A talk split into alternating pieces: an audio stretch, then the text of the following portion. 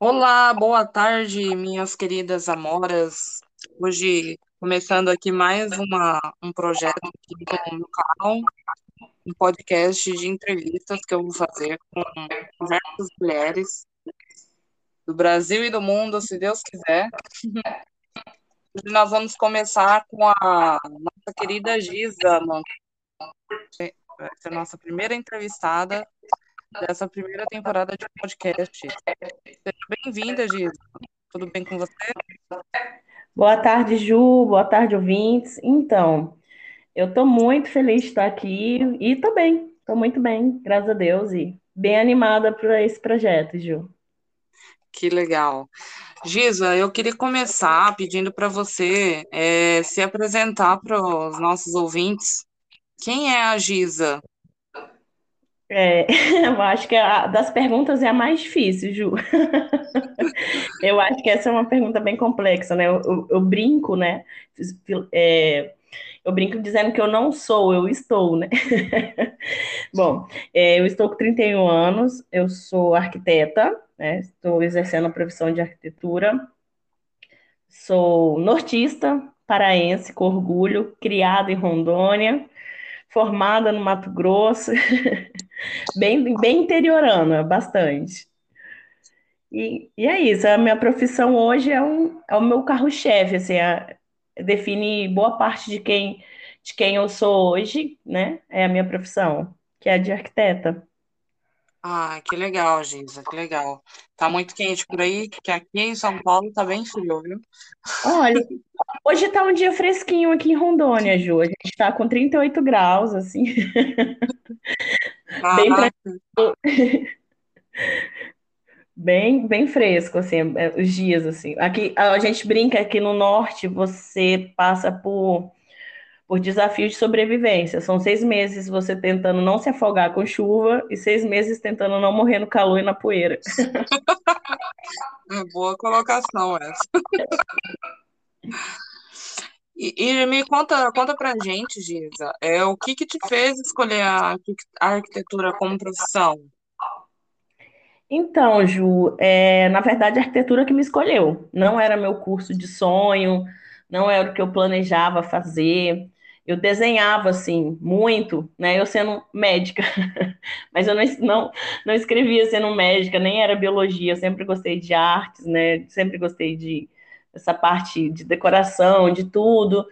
E mas eu não me via arquiteta. Para mim era um hobby sair final de semana para ver as casas na rua, identificar de que época e de que estilo as casas eram. Primeiro um hobby, não era profissão.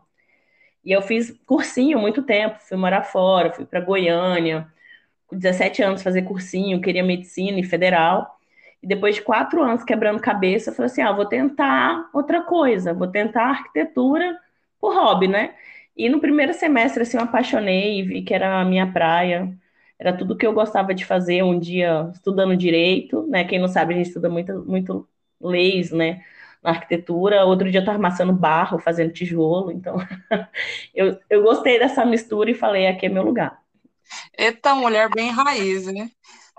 Muito, muito. A arquitetura é uma bagunça, assim. A, a, gente acha que é só uma coisa, mas acho que é uma das profissões mais ecléticas que existem é arquitetura. Em si só, são quatro formações que a gente sai, né? Quando a gente sai arquiteto e urbanista, que é meu caso, são quatro formações. Então é uma loucura. Um dia você está estudando planta, outro dia você está estudando sofás, cadeiras, então é uma mistura bem bacana. Então você fazia outro curso antes de você entrar para arquitetura? O que, que você fazia antes? Eu fazia cursinho pré-vestibular para medicina. O foco era medicina total. E aí eu entrei de segunda opção, eu fiz um vestibular e na segunda opção eu coloquei arquitetura. Não passei para medicina e passei para arquitetura. Então eu falei assim: "Ah, vou fazer um semestre para ver se eu gosto, né?" E apaixonei. E foi uma segunda opção bem eclética, assim, né? Porque não tem nada a ver com a medicina, né? Não, nada a ver. E eu não tenho nada a ver com medicina. Eu brinco, se eu tivesse passado, se eu tivesse passado para medicina, eu ia ser aquelas médicas bem loucas, drogadas, assim, sabe? Com giração na cabeça, atendendo no postinho, gritando, assim, a próxima! Bem louca. Caramba. Medicina não tem nada a ver comigo. E o que, que te fez escolher arquitetura como profissão? De quando você decidiu, Então, assim, isso, no, de- no caso, trocar de medicina para arquitetura? foi o que eu me entendi na arquitetura, assim, ela, por ser muito eclética, muito variável, né, e ter essa, essa viabilidade toda, eu me identifiquei, né, porque para mim era hobby, para mim não dava para ganhar dinheiro com arquitetura, e quando eu descobri que era uma profissão, sim, uma, uma profissão sólida, uma profissão bem vista, que eu conseguiria me desenvolver como pessoa nela, sem essas amarras, eu entendi que, que era meu lugar. Foram seis longos anos de faculdade, assim, muitos desafios, mas eu gostei demais, assim, tô aqui até hoje, né? Ainda não desisti. E nem deve, é isso aí, continua na, na guerra. E, e hoje, é, e assim, arquitetura, eu vejo que é um curso de, um, de uma profissão assim que lida muito com, com público masculino, né? É, é como a Como que arquitetura. é ser mulher no mundo da arquitetura? Que desafio uma mulher enfrenta? Então, quando a gente tem do- dois aspectos, assim, muito que as pessoas veem de arquitetura, né? As pessoas veem a arquitetura como decoração, né? Como o design de interiores em si, que é é uma decoradora, né? Que vai, escolher, e a arquitetura real, que a arquitetura não é só isso, a arquitetura é construção civil. Então, quando a gente parte para esse lado da construção civil, que é o que realmente a gente faz, a gente se depara com um universo totalmente masculino. Então, é desafiador, Ju, você chegar num campo, num canteiro de obra com 200 homens e só você de mulher ali para gerenciar, ter uma voz ativa. É, eu não, não tinha vivenciado isso no início da faculdade, e quando eu comecei a estagiar em construtoras, eu comecei a ver que eu teria que tomar um posicionamento diferente para poder ser escutada, assim, foi uma coisa que eu fui trabalhando com os anos e entendendo o que que era estar naquele universo tão masculino, Eu imagino, porque pra, muita gente não sabe, né, que a arquitetura, na verdade, o arquiteto, ele é que comanda o show da obra, né? É, a gente costuma brincar de falar que a arquitetura é a mãe, né? O projeto arquitetônico, a arquitetura, ela é a mãe de todo mundo, ela que pare todo mundo. Então, ah, o que que o engenheiro faz? O engenheiro vem da parte estrutural, né? Ele não tem tanto essa parte de, do processo de planejamento, de, de, de projeto. Ele é mais executivo, então, e estrutural. Então, assim, para o estrutural sair, tem que ter o arquitetônico. Para o elétrico sair, para o engenheiro eletricista é, fazer o projeto dele também precisa do arquitetônico, o hidráulico, todos, né, de segurança, tudo, tudo vem do arquitetônico. Então a gente tem que entender um pouco de tudo para poder fazer o projeto, né? Não é só um desenho, não, não é só decoração como as pessoas imaginam.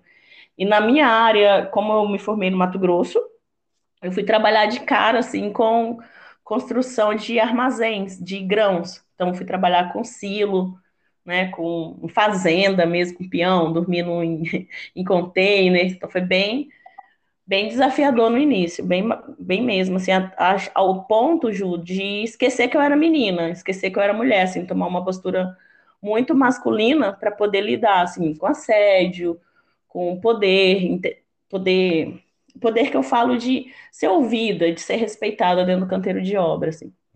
É, eu ia realmente perguntar isso. Como fica a sua energia feminina num ambiente assim? Então, eu sofri um processo de castração, Ah, assim por dizer.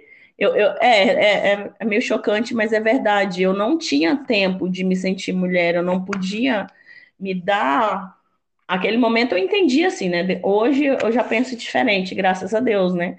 Mas a, aquele momento eu achava que eu não podia me dar o luxo de falar assim: olha, gente, hoje eu não vou pro canteiro, eu vou pegar mais leve, eu tô de TPM, ou, ou tô menstruada. É, eu vou pôr uma roupa mais leve que eu tô com calor. Não, então assim, eu comecei a tomar muito remédio, é, tomava injeção para nem ter que menstruar. Eu tinha raiva, eu tinha ódio, tinha nojo de menstruar. Eu, né, o negócio era chegar e já falar assim, hoje o pau vai torar, e já chegar assim, muito masculinizada mesmo, com roupa, expressões, para poder ganhar um, um, um posto de respeito na minha cabeça, eu achava que eu precisava ser menos feminina possível, que ser feminina significava ser frágil. E hoje eu entendo que não. é, exatamente. Mas foi um processo assim, de Porque, assim, não só na, na sua profissão, né, mas eu acho que na vida, no dia a dia, assim, a gente acaba pegando um costume do patriarcado muito forte, né? E a gente é, acaba se desconectando mesmo da nossa feminilidade, né? A gente precisa resgatar isso nas mulheres, porque o poder feminino ele consegue fazer muitas coisas. Com certeza, Ju. E foi o que ano retrasado que eu comecei a perceber que ser feminina era muito mais interessante do que me privar. E não foi ninguém que exigiu, ninguém chegou para mim e falou assim: Giza, veste essa roupa, Giza, fala isso. Nós, como mulheres, a gente tem que se perceber e perceber onde que a gente está se abandonando, sabe? Onde que a gente está se castrando, né? Então, há mais ou menos uns dois anos eu comecei a perceber que eu tinha um, uma carta na manga, sabe? Eu tinha uma, uma coisa para usar dentro do canteiro de obra que era o meu diferencial de ser mulher. Falar, pô, ela é mulher e manda na gente, olha o que ela tá falando, sabe? É, rir de piadinhas, por exemplo. Nossa, é bom ter uma mulher na obra, pelo menos a obra fica mais bonita. Tipo assim, não interessa que você sabe ou não. Então, foi um processo, assim, de usar a inteligência feminina que a gente tem, a gente é muito mais perspicaz de ver situações e controlar os conflitos, do que a força bruta de chegar gritando, chegar impondo uma força física que eu nem tinha, né? Então. É, exatamente. Não, nem dá para competir, né? Com 200 homens fisicamente. Jamais, Ju. E eu passei por tanta situação. Eu, como a gente trabalhava em, em fazenda, né, distante, a maioria dos, dos, contratados eram pessoas que vinham de longe. Então, assim, poucos deles tinham família. Assim, a maioria estava meio fugido.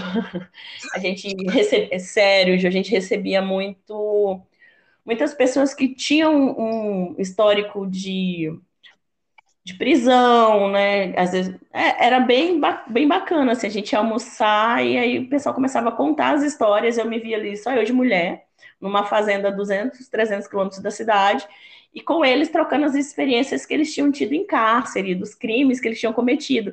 Então, assim, quem era eu uhum. para medir força com eles, né? Não, não tinha. Então, eu tive que aprender a lidar na parte emocional mesmo, de trabalhar. E aí eu vi, cara, o homem não teria esse tato que eu tenho. E eu fui descobrir por que, que eu tinha sido contratada para estar lá, exatamente por isso, pela habilidade da fala de conversar, de entender uma coisa que poderia acontecer lá na frente, esse sexto sentido feminino que a gente tem, e já resolver antes. O olhar 360, né? Que o, o patriarcado não tem. Não tem. Não tem. A gente chama de sexto sentido, a gente chama, mas é exatamente isso, de olhar através do outro, né? E foi uma experiência ótima, assim. Hoje, falando da sua profissão, é, qual é o maior desafio que o mercado arquitetônico encontra hoje? Ju, hoje, né, passando esse processo aí da, da pandemia e tudo mais, eu diria que, que, seria se reinventar. Por causa da pandemia, a gente teve uma alta muito grande na construção civil, mas de projetos pequenos, né? A gente teve uma, um, um up muito grande de 2014, 2016 com é, os grandes investimentos né, federais, e depois a gente teve um declínio muito grande depois da pandemia. Então, assim, deu uma quebra bem alta, assim. Então, a gente hoje tem construções pequenas. Então, assim, hoje o arquiteto tem que se reinventar. Então, o arquiteto está na internet, o arquiteto está em cursos, o arquiteto está trazendo o público mais para perto e tirando aquela aquela postura de algo inacessível, a gente está mais acessível hoje. Eu acho que hoje seria em questão da pandemia mesmo. Trazer Você acha essa, que... Essa... Opa, desculpa. Pode falar. Você acha que o mercado arquitetônico está mais aquecido agora para pessoas físicas? Você fala de quando você fala de é, projetos pequenos, são projetos residenciais?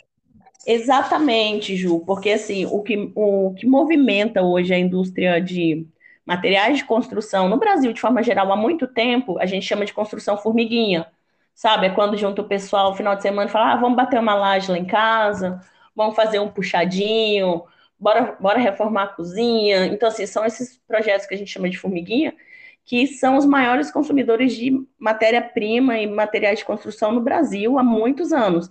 E aí a gente teve, 2014 para cá, uma alta nos projetos industriais, nos projetos maiores, né? A gente teve vários planos urbanísticos, né? A gente teve. É, eu não queria falar o nome dos programas, mas você está entendendo. Aham, uhum. sim. Então, a gente teve vários programas assim que foram para um lado mais industrial da coisa, um lado maior.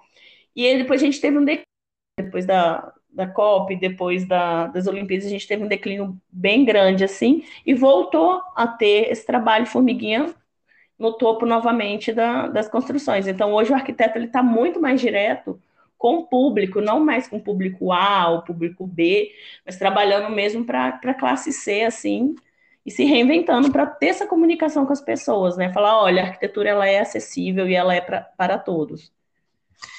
É, imagino que com as pessoas em casa por conta da pandemia, elas começaram a, a ter uma preocupação maior com, com o ambiente em que elas vivem, né? Porque eu te, teve vários amigos que eu conheço que fizeram reformas nessa pandemia, aproveitaram esse momento em casa para poder reformar mesmo, né? Exatamente. Exatamente. Não teve uma pessoa que não fez uma parede triangular, né? eu até uma... troquei o piso da cozinha, gente, recentemente. TikTok que sabe, né? As decorações saindo aí. Então, assim, foi exatamente isso. É tu falar assim, olha, já que você vai mexer, contrata o arquiteto para você fazer uma coisa bacana. Então, é, é essa ponte que foi o desafio esse hoje. Mas, assim, é, no âmbito geral, acho que o maior desafio do arquiteto no Brasil é cultural. As pessoas não, não acham que tem necessidade de contratar um arquiteto. É isso que eu ia te falar. É muito mais difícil você convencer uma pessoa física, né, a contratar um arquiteto do que um CNPJ, né? Sim, a não ser que tenha multa aí, alguma coisa a ver com fiscalização, senão. senão a galera não quer. Mas realmente, você tem toda a razão. As pessoas não entendem a necessidade de ter um arquiteto numa obra, e eu vivenciei isso recentemente, que eu tive ajudando um amigo a fazer uma reforma, e, e realmente, meu, se você não tem um arquiteto competente para fazer um, um projeto direitinho e um e o empreiteiro também, né? Com Porque certeza. É complicado.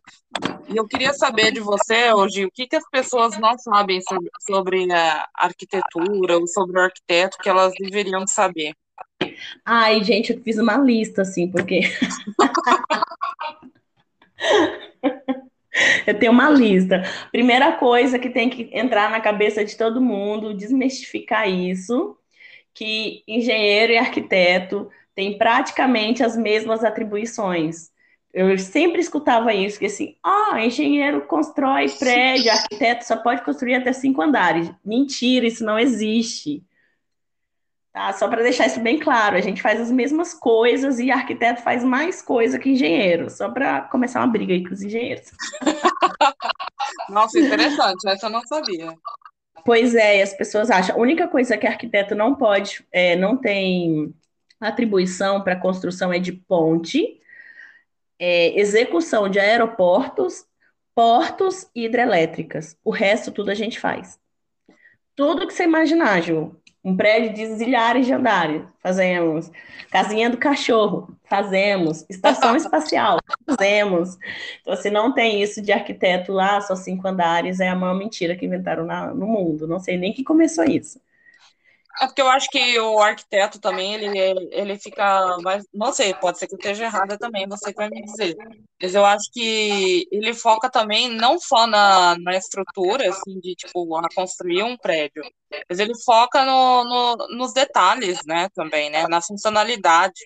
Porque eu, é eu acho que o engenheiro não pensa muito nessas coisas, né? É, é como eu falei lá no começo, a gente é a mãe, né? É como assim, se fosse um corpo humano. O, a arquitetura é o corpo inteiro. É pensar desde a face para estar tá bonito, o corpo para estar, tá, né, ali com uma simetria, como as funções, né? As, o sistema sanguíneo vai ser a parte hidráulica, né? O sistema nervoso elétrica, os ossos vai ser estrutura. E aí, quando a gente pensa no engenheiro, é como se ele viesse mais com a parte de estrutura. Ó, se o ser humano tem que estar tá andando, correndo, com as condições físicas. O arquiteto vai vir e vai falar: não, tem que ter as condições físicas, as condições funcionais e a beleza. Então a gente trabalha sempre com essa tríade, né?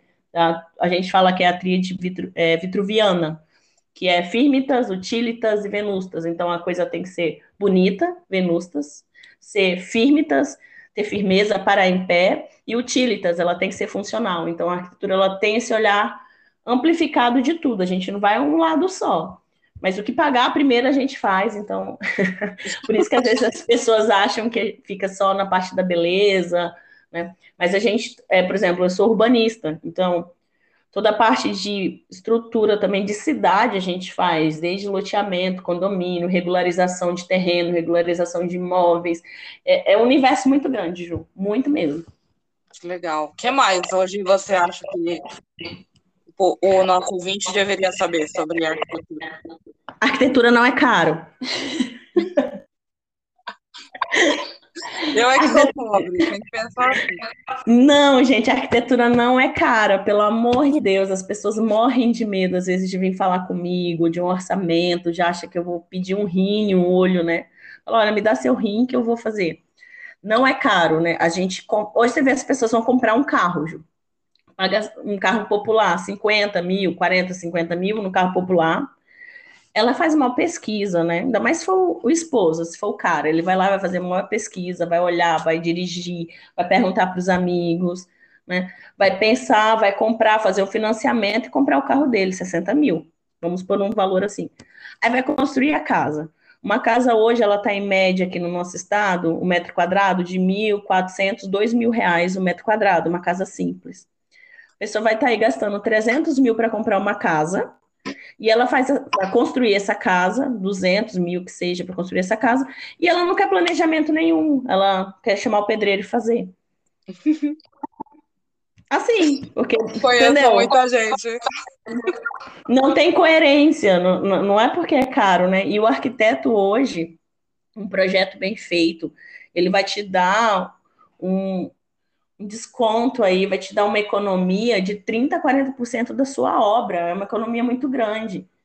Né? Eu, eu tenho até uns vídeos que eu fico brincando, que as pessoas vão lá, pagam 100, 200 reais no metro no porcelanato, né? O pessoal tá todo mundo louco nesses porcelanatos que imitam mármore, paga caríssimo, paga, compra, sei lá, 20, 30 mil de porcelanato, e o projeto que é 5 mil, eles acham que é caro, sabe?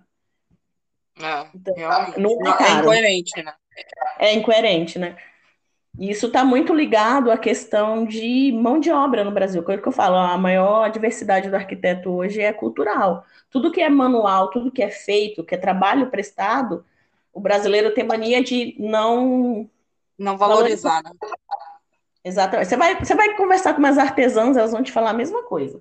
Tudo ah, que é sei, a minha, a minha mãe é artesã e e, meu, é uma dificuldade vender os artesanatos dela, porque as pessoas não valorizam.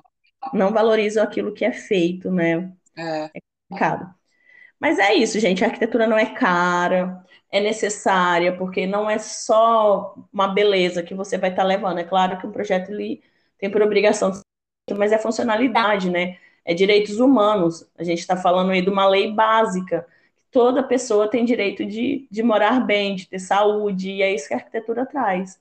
E mesmo assim, se a pessoa não tem condição, Ju, tem uma lei nacional que você pode procurar um arquiteto da sua cidade, na, na prefeitura, que eles vão te é, disponibilizar um arquiteto para te atender. Inclusive, várias prefeituras têm alguns projetos é, pré-prontos para conversar, então é uma assistência que o brasileiro tem e que não usa.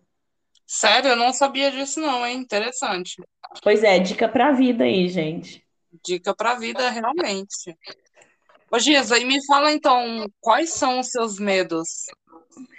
Ai, medo da Giza profissional. Profissional Olha, e pessoal, quais são os seus maiores medos hoje? Ju, meu maior medo hoje é, é não, é não conseguir mais aprender, sabe? Parar de aprender é uma coisa que me dá muito medo. Eu trabalhei muitas áreas, hoje eu trabalho mais focada nessa arquitetura né, formiguinha, da, da casa mesmo, de construção menores, mas eu já trabalhei em tudo, então assim, eu fico pensando assim, o tempo todo, qual que vai ser a próxima etapa? O que, que eu tenho de novo para aprender? Qual o projeto novo que eu vou fazer? Então, eu acho que o meu maior medo hoje é não conseguir aprender mais nada ou ficar incapacitada de evoluir perder esse estímulo, né, de, de buscar coisas novas e diferentes, né? Ah, eu morro de medo, né? Ou se a gente chegar num momento assim, histórico, político, um cenário que a gente não possa mais se expressar ao ponto de não conseguir aprender mais, assim, eu fico com medo. Se Deus quiser, não vamos chegar nesse nível, né, gente? Oremos. Que assim seja. E me fala hoje quais são os sonhos da Giza? Onde você se vê em cinco anos? Ju, muitos planos, muitos planos, né? Eu sou arquiteta, já tenho praticamente é, quatro anos de formação. Eu trabalho desde 2012 com arquitetura, durante a faculdade. E eu já vivi muitas coisas, né? Sou dentro da área, sou pós-graduada também em docência do ensino superior e eu gostaria de trabalhar com isso. Então, meus planos para os próximos anos é fazer meu mestrado e dar aula. Quero ah. muito ah. dar aula na universidade. Formar mais arquitetos para esse Brasil todo. Muito. Quanto mais arquiteto, melhor. Que nem advogado, assim. Cada esquina tem um. Meu sonho. É isso aí.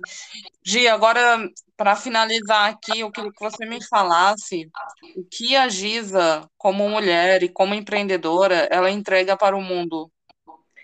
Ju, eu entrego sonhos. é isso que eu entrego, é o sonho, sabe? Eu acho que o que mais me realiza na minha profissão é essa disponibilidade. Hoje eu trabalho no meu escritório, home office. Eu atendo pessoas no Brasil e no mundo, projetos para todo mundo, e assim, o que mais é gratificante é ver o sorriso do cliente, assim, quando está pronta, eu chego com o projeto e ele olha e fala assim, cara, era isso que estava na minha cabeça, eu não conseguia pôr para o papel. Ou quando constrói e fala, esse era meu sonho, eu sempre sonhei ter minha casa assim, eu sempre sonhei ter meu comércio assim. Isso aqui é para mim, é para minha família. Eu acho que cada projeto, eu acho é uma certeza, cada projeto carrega o DNA de quem usa aquilo. Então, a casa ela reflete quem a pessoa é, o comércio reflete o profissional e o que ele está vendendo, o que ele está entregando. E participar disso é para mim a maior realização e a minha maior entrega para o mundo. Ai, que lindo. Gi, muito obrigada pela sua entrevista. Você é a nossa pioneira aqui, a primeira, a primeira de muitas, se Deus quiser. A mais louca e desbocada, né? Mas Daqui cinco que... anos você vai voltar para fazer uma outra entrevista com a gente. Já está deixado aqui marcado na minha agenda. Já está agendado aí, que nós vamos conversar sobre essa entrevista que foi hoje, no dia 10 de agosto de 2021. Obrigada, Ju, pela oportunidade de estar falando aqui um pouquinho sobre arquitetura, desmistificando muita coisa. Então, lembra, a arquitetura não é cara, Arquiteto não pode menos que engenheiro, a mentira também é igual. não construam sem arquiteto, por favor. A gente já viu muita coisa ruim acontecendo no Brasil, muita catástrofe, né? Deus me livre. Então, assim, chama um profissional. Se não tiver condição, procura na sua prefeitura, que ela tem por obrigação disponibilizar um arquiteto para você. É isso. Isso aí, gente. Anota as dicas da Giza aí. Giza, um beijo, muito obrigada pela sua participação, viu? Eu que agradeço. Obrigada, Deus. Tchau, é tchau. Isso, queridos ouvintes. Sigam a Giza no Instagram, arroba Giza Mancurte. Com dois Es de Zabumba. É isso, Giza? Isso mesmo. Igual pizza, só troca o P pelo G. é isso aí. Obrigada. Até logo, queridos ouvintes. Até a próxima entrevista. Um beijo, fiquem com Deus.